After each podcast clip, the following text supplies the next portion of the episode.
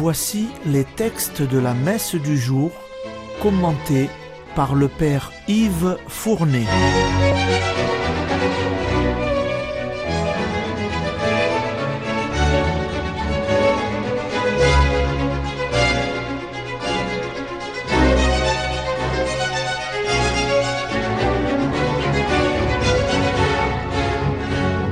Bonjour, chers auditeurs et auditrices de Radio Maria. Aujourd'hui, c'est le vendredi de la première semaine du temps ordinaire année paire. Les lectures liturgiques sont celles de ce vendredi de la première semaine du temps ordinaire année paire. La première lecture est la suite du premier livre de Samuel. À cette époque, le peuple d'Israël vit alors dans une période de grande division entre tribus avec toutes les difficultés politiques que cela entraîne. Aussi, va-t-il demander à Samuel de lui donner un roi pour réaliser son unité. Mais Samuel se montre hostile à la royauté. Dieu n'est-il pas le seul roi d'Israël? Sur l'insistance des Israélites et avec l'accord de Dieu, il va finir par céder à la demande du peuple. C'est la lecture d'aujourd'hui. Écoutez la lecture. Lecture du premier livre de Samuel. En ces jours-là, tous les anciens d'Israël se réunirent et vinrent trouver Samuel à Rama. Ils lui dirent Tu es devenu vieux et tes fils ne marchent pas sur tes traces. Maintenant donc établis pour nous gouverner un roi, comme en ont toutes les nations. Samuel fut mécontent, parce qu'ils avaient dit Donne-nous un roi pour nous gouverner. Et il se mit à prier le Seigneur. Or, le Seigneur lui répondit Écoute la voix du peuple en tout ce qu'ils te diront. Ce n'est pas toi qu'ils rejettent, c'est moi qu'ils rejettent. Ils ne veulent pas que je règne sur eux. Samuel rapporta toutes les paroles du Seigneur au peuple qui lui demandait un roi. Et il dit Tels seront les droits du roi qui va régner sur vous. Vos fils, il les prendra. Il les affectera à ses chars et à ses chevaux, et ils courront devant son char. Il les utilisera comme officiers de milliers et comme officiers de cinquante hommes. Il les fera labourer et moissonner à son profit, fabriquer ses armes de guerre et les pièces de ses chars. Vos filles, il les prendra pour la préparation de ses parfums, pour sa cuisine et pour sa boulangerie. Les meilleurs de vos champs, de vos vignes et de vos oliveraies, il les pendra pour les donner à ses serviteurs. Sur vos cultures et vos vignes, il prélèvera la dîme pour la donner à ses dignitaires et à ses serviteurs. Les meilleurs de vos serviteurs, de vos servantes et de vos jeunes gens, ainsi que vos ânes, il les prendra et les fera travailler pour lui. Sur vos troupeaux, il prélèvera la dîme et vous-même deviendrez ses esclaves. Ce jour-là, vous pousserez des cris à cause du roi que vous aurez choisi, mais ce jour-là, le Seigneur ne vous répondra pas. Le peuple refusa d'écouter Samuel et dit Non, il nous faut un roi. Nous serons nous aussi comme toutes les nations. Notre roi nous gouvernera, il marchera à notre tête, et combattra avec nous. Samuel écouta toutes les paroles du peuple et les répéta aux oreilles du Seigneur. Et le Seigneur lui dit, Écoute-les, et qu'un roi règne sur eux.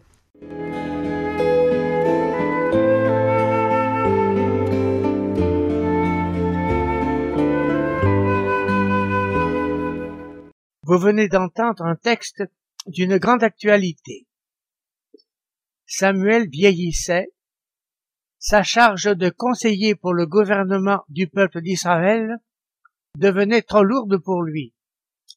Il commença par s'associer ses deux fils, mais ceux-ci ne firent pas l'affaire. Il n'était pas insensible à ce qu'on appelle les pots de vin. Aussi, le peuple, excédé de leur malversation, désireux aussi de se donner une organisation politique plus stable, demanda à Samuel un roi, comme vous l'avez entendu. En soi, la requête était recevable. La guerre endémique qui sévissait entre les Israélites et leurs voisins réclamait, semble-t-il, une organisation politique plus solide que celle dont ils s'étaient accommodés jusqu'à présent.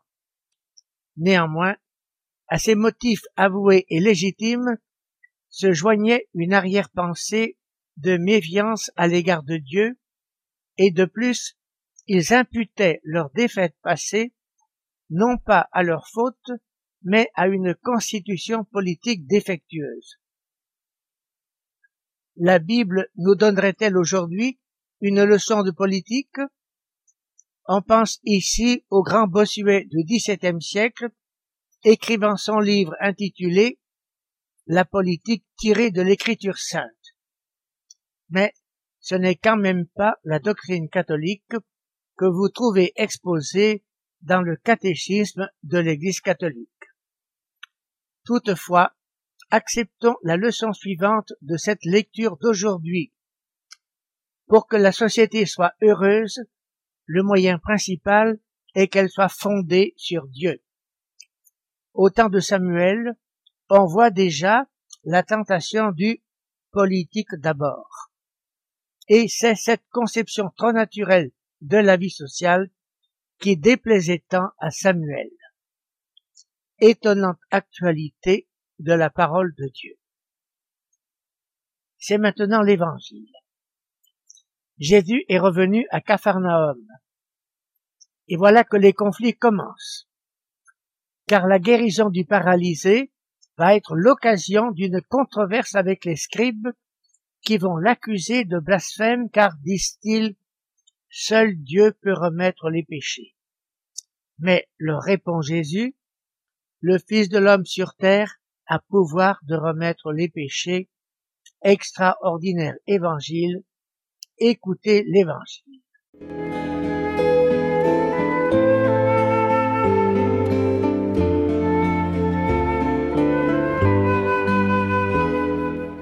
Évangile de Jésus-Christ selon Saint Marc. Quelques jours après la guérison d'un lépreux, Jésus revint à Capharnaüm, et l'on apprit qu'il était à la maison.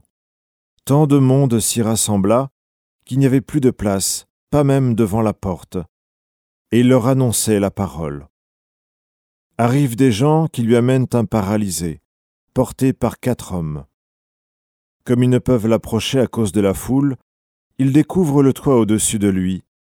Ils font une ouverture et descendent le brancard sur lequel était couché le paralysé. Voyant leur foi, Jésus dit au paralysé, Mon enfant, tes péchés sont pardonnés. Or il y avait quelques scribes assis là, qui raisonnaient en eux-mêmes. Pourquoi celui-là parle-t-il ainsi? Il blasphème. Qui donc peut pardonner les péchés, sinon Dieu seul?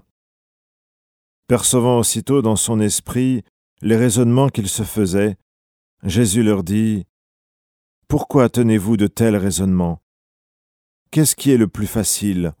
Dire à ce paralysé, Tes péchés sont pardonnés ou bien lui dire, Lève-toi, prends ton brancard et marche. Eh bien, pour que vous sachiez que le Fils de l'homme a autorité pour pardonner les péchés sur la terre. Jésus s'adressa au paralysé, je te le dis, lève-toi, prends ton brancard, et rentre dans ta maison. Il se leva, prit aussitôt son brancard, et sortit devant tout le monde. Tous étaient frappés de stupeur, et rendraient gloire à Dieu en disant, Nous n'avons jamais rien vu de pareil.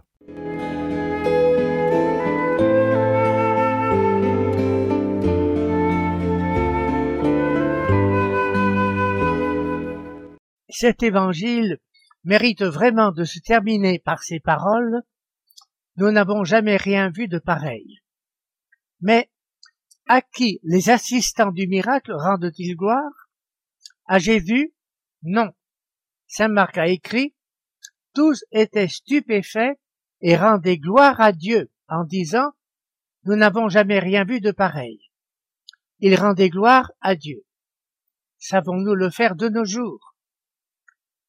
Maintenant, pourquoi Jésus commence-t-il par dire au paralysé, Mon fils, tes péchés sont pardonnés Est-ce vraiment cela que le paralysé vient lui demander? Mais ne peut-on penser qu'en plus de sa guérison, ce dernier demandait aussi à Dieu de purifier son cœur, car il savait bien que Dieu n'a pas coutume d'accorder ses faveurs à quelqu'un qui ne se soucie pas de lui plaire. Il savait que Dieu ne peut exaucer la prière du pécheur, sauf s'il se reconnaît pécheur. Mais ce qu'il ignorait, c'est que Dieu était en face de lui en la personne de Jésus. Quelle est la réaction des pharisiens et des scribes? Ils disent, ils blasphèment. Dieu seul peut pardonner les péchés. C'est vrai. Et leur réaction? Est tout à fait normale.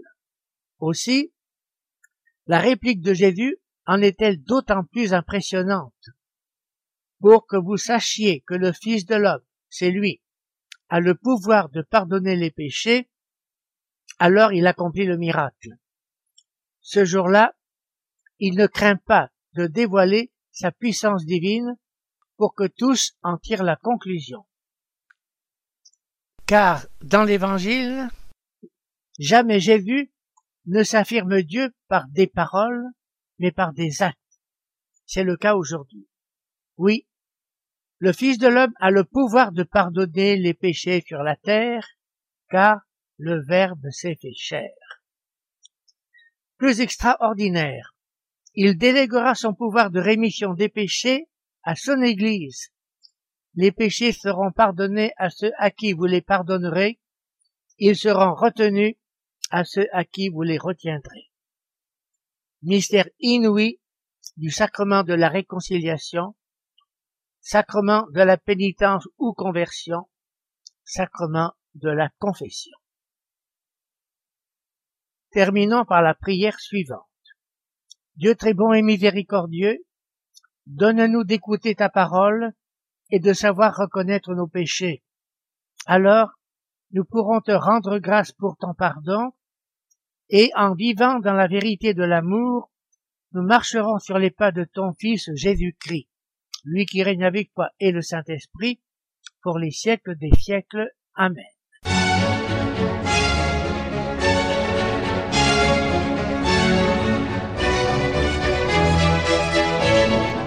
Vous venez d'entendre les textes commentés par le Père Yves Fournet.